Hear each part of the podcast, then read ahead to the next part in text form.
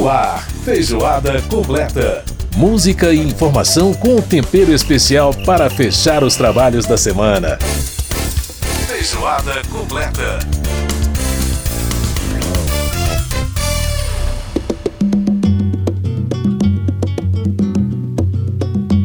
Ninguém ouviu um soluçar de dor no canto do Brasil. Olá, está começando mais uma edição do Feijoada Completa, a revista eletrônica da Rádio Câmara.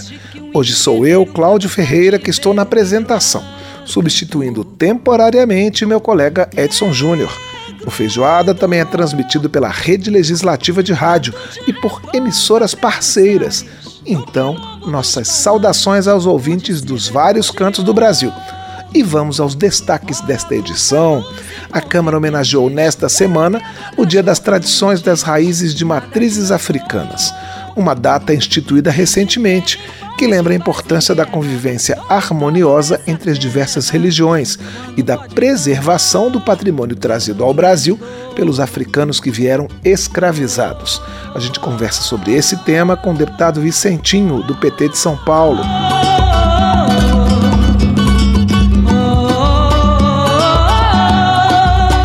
Também prestamos outra homenagem aos contadores de histórias. O dia deles foi na segunda, 20 de março.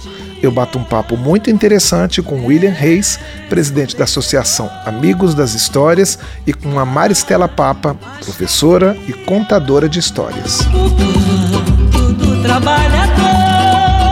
Aproveitamos que vamos falar da cultura e das religiões de matriz africana para fazer mais uma homenagem a cantora Clara Nunes, que morreu há 40 anos. A data certinha é 2 de abril. É o repertório da Clara que tinha tudo a ver com a África e sua riqueza cultural, a matéria-prima da nossa trilha sonora hoje. A gente já abriu o programa com Canto das Três Raças, de Mauro Duarte e Paulo César Pinheiro, na voz de Clara Nunes. Vamos ouvir mais um pouquinho.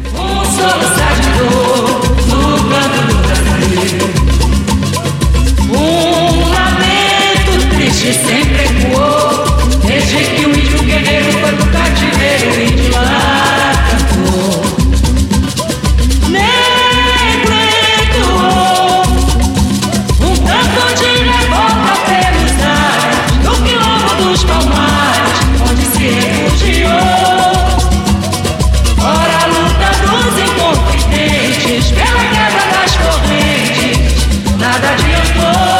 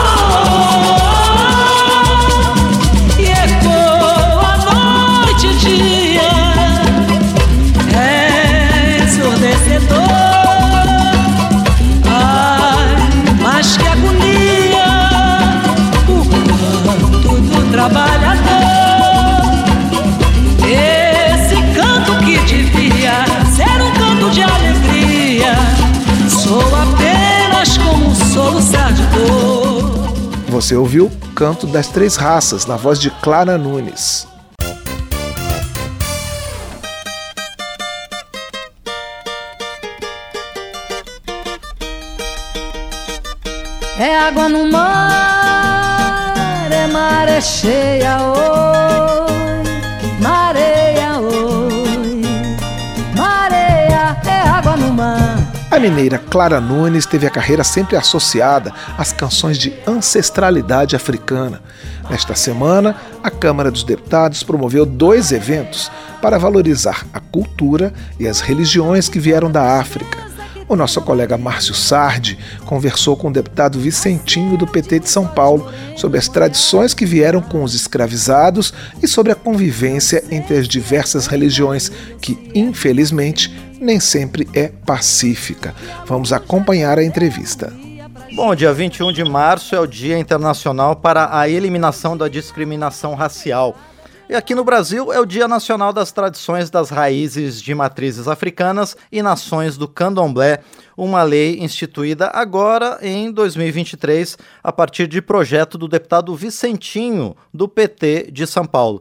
Para marcar essa data, a Câmara dos Deputados realizou um seminário sobre o tema na última segunda-feira e também uma sessão solene sobre o assunto justamente no dia 21 de março. E para falar sobre esse tema e sobre a situação da comunidade e também das religiões de matriz africana no Brasil, nós vamos conversar justamente agora no Feijoada Completa com o deputado Vicentinho. Deputado, tudo bem com o senhor? Obrigado por estar aqui conosco. Ô Márcio, tudo bem? Uma satisfação imensa em participar do, do, do, programa Feijoada Completa.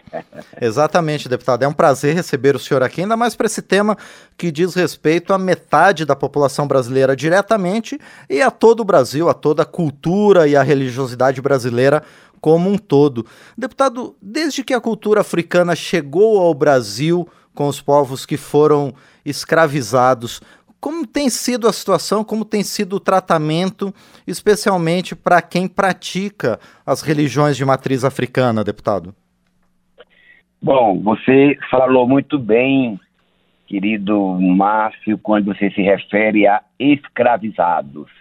Porque é a pessoa mais despreparada quando, quando se refere àquele tempo triste, inaceitável, inesquecível, inclusive, e irreparável, diz que são os ex-escravos. Não é ex-escravos, são escravizados mesmo, livres, libertos.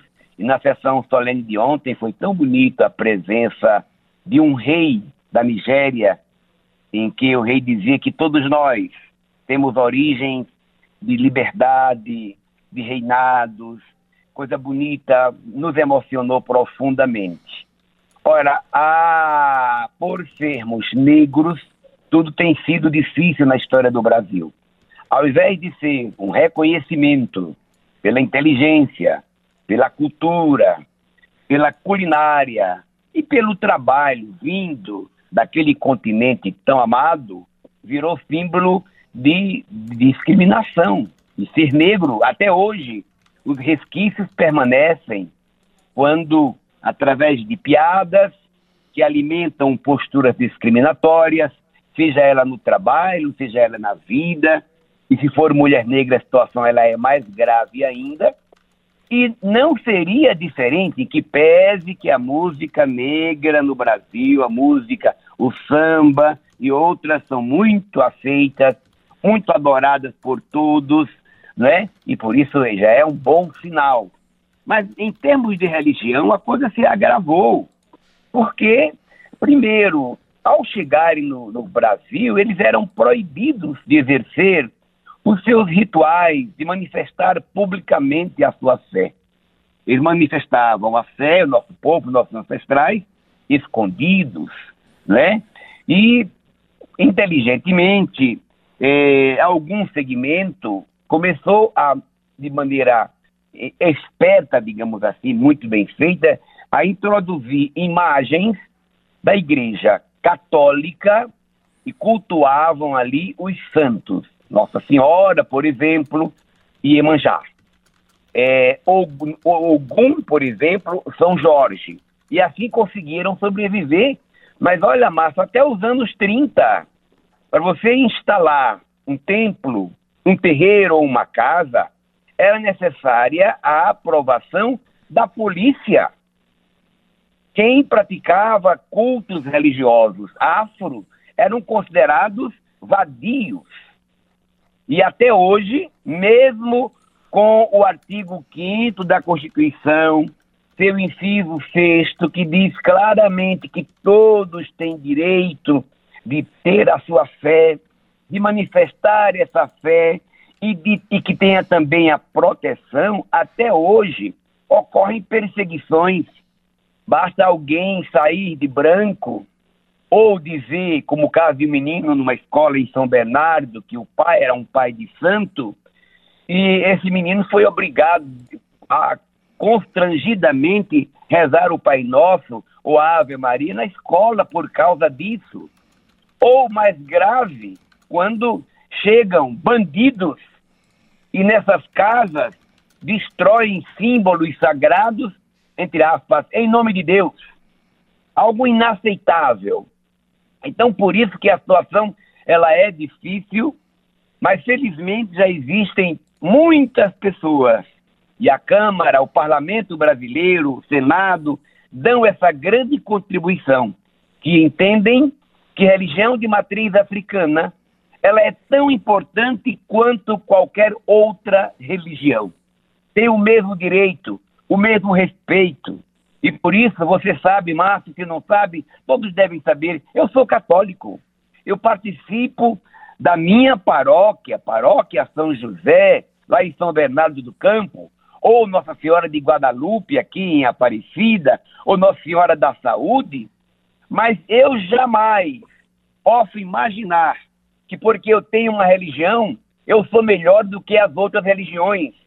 Quem pensa nisso está tão pecador e tão cego quanto aqueles que não percebem que a Terra é redonda, que nós temos o direito de pensar diferente, que nós temos o direito de é, é, ter um, uma, uma, uma referência religiosa que seja a natureza, que seja o que for. Por isso que essa data, ao ser aprovada pelo Congresso Nacional, sancionada pelo presidente Lula, e foi a primeira sanção do presidente, e comemorada tanto no programa de rádio que ocorreu da memória foi fantástico aquele momento em que Pedro ter, não ter podido participar direito, mas a sessão solene de ontem fechou com chave de ouro, não é? Vieram deputados de todos os partidos, deputados católicos, evangélicos, é, outros deputados que não se manifestam religiosamente, e ali se apresentaram, falaram, não é? deram seus depoimentos e as autoridades religiosas que vieram do país inteiro por conta própria alugaram seus carros, seus ônibus, vieram de avião, é, enfim, e, e, e aqui na casa fizeram esta bela manifestação. E aí, para calhar, tivemos a presença de um rei entre nós. Para calhar mais ainda, os Correios, símbolo da dignidade do nosso povo, símbolo de uma, de uma estatal cidadã, lançou, é, obliterou um selo comemorativo a essa data. Então devemos é, comemorar saúde do povo evangélico, saúde do povo católico, saúde do povo judeu, o povo espírita, muçulmano e todas as religiões pela convivência que nós tanto queremos. Como você sabe, Márcio, eu também sou membro do Parlamento Internacional pela Tolerância e Paz. São 100 países, cada país tem um deputado, eu tenho a honra de representar o Brasil, e esse parlamento tem feito um esforço hercúleo pelo mundo na perspectiva do respeito, porque quando há intolerância religiosa, há fome, há violência, há sofrimento, há ódio, e isso nós não queremos. A, a relação entre as religiões tem que ser de harmonia ao invés de competição. E, deputado Vicentinho, a partir da Constituição Federal, cada pessoa tem o direito à prática religiosa. Tem, e o Brasil é o país que propugna pela liberdade de culto. Por que ainda assim os casos de violência religiosa têm aumentado no Brasil? O Estado não tem tido a capacidade de proteger a liberdade de culto de todos os seus cidadãos? Olha, inclusive, Márcio, eu acho que a, o Estado brasileiro, o parlamento, o poder judiciário e o poder executivo deveriam elaborar campanhas para fortalecer este artigo, que é um artigo é, das cláusulas constitucionais fundamentais. Porque às vezes aprova uma lei ou tem uma, um artigo da Constituição, e se a gente não faz valer, isso acontece. A existência das religiões ela e dessa intolerância é porque, infelizmente, membros de outras religiões também fazem esta prática. Usa a tática do medo, usa a tática da violência mesmo. E como a referência é o espiritual, é muito comum dizer que quem é deste daquela região é o diabo. E as pessoas, digamos, mais fragilizadas pensam que é. Eu também já tive esses temores. Lá no começo, quando eu comecei a me envolver com a, a luta contra a discriminação racial, foi aí que eu conheci a existência de outras religiões, porque diziam tanta coisa. Então, quando eu fui a uma casa, quando eu fui a uma festa de manjar, ali eu vi alegria, solidariedade, vi carinho, vi respeito. Então, o que nós precisamos fazer, inclusive tem a, o hino à negritude que foi cantado ontem, e por coincidência também é uma lei de minha autoria, é que nós que temos esse, essa missão, brancos e negros, devemos fazer esse trabalho, porque a luta contra a intolerância religiosa é inclusive a luta dos ateus que deve ser. Imagine quem é das religiões. Veja o Papa Francisco, que nós comemoramos 10 anos da sua existência, o que ele diz. Se você quer ser católico para valer, quanto mais você respeitar as outras religiões, mais católico você é. Então vai depender muito da nossa movimentação, cada, cada um cumprindo o seu papel. Um programa como esse tem uma contribuição extraordinária. E aí as autoridades devem também desenvolver a polícia, as forças públicas, os educadores, os operadores do direito, enfim, se cada um cumpre o seu papel, não seria necessário criar dia das religiões de matriz africanas. Aliás, aproveitando, Márcio, alguém me perguntou ontem, antes de começar o programa, eu até respondi ontem, antes de começar a, a, a sessão solene, mas Vicentinho, por que o dia da, do candomblé? É, você defende que o Estado seja laico? Claro, eu continuo defendendo que o Estado, que o Estado seja laico. Como cristão, Deus me livre de o país não ser um país laico. Agora, Aí eu perguntei para um cidadão, um deputado, inclusive, perguntei, mas meu amigo, qual é a sua religião? Falou, eu sou católico, eu também sou. Por que é que nós temos a Sexta-feira da Paixão? Por que é que nós temos o Corpus Christi? Por que é que nós temos Nossa Senhora Aparecida? Por que é que nós temos o Natal? Não é tão bonito? Isso tira a laicidade do Estado? Não. A ideia de você colocar uma data é exatamente para que quando você vê um calendário, uma folhinha que está lá, quando você conversa com as pessoas que vê a lei que fortalece a data, é na perspectiva de garantir, como também tem o dia da Bíblia, 30 de setembro. Então, eu acho que a sociedade precisa se envolver cada vez mais. Por exemplo, quando a luta contra a, a, a violência e contra a misoginia, a violência contra as mulheres, tem os homens participando, isso é mar maravilhoso. Quando a luta contra o racismo tem os brancos participando, é maravilhoso. Então, é nesse mesmo aspecto, é uma luta da sociedade e não somente, digamos, das vítimas, embora as vítimas sempre terão que ter o seu é, protagonismo. É água no mar. Essa foi a primeira participação do jornalista Márcio Sardi no Feijoada Completa conversando com o deputado Vicentinho do PT de São Paulo sobre as tradições de matrizes africanas, que agora tem um dia em sua homenagem. A gente vai fazer um pequeno intervalo e volta a seguir com a segunda parte da entrevista. Não saia daí, fique com mais um pouquinho de Clara Nunes e Conto de Areia. Que a luz da candeia alumia pra gente contar Feijoada completa.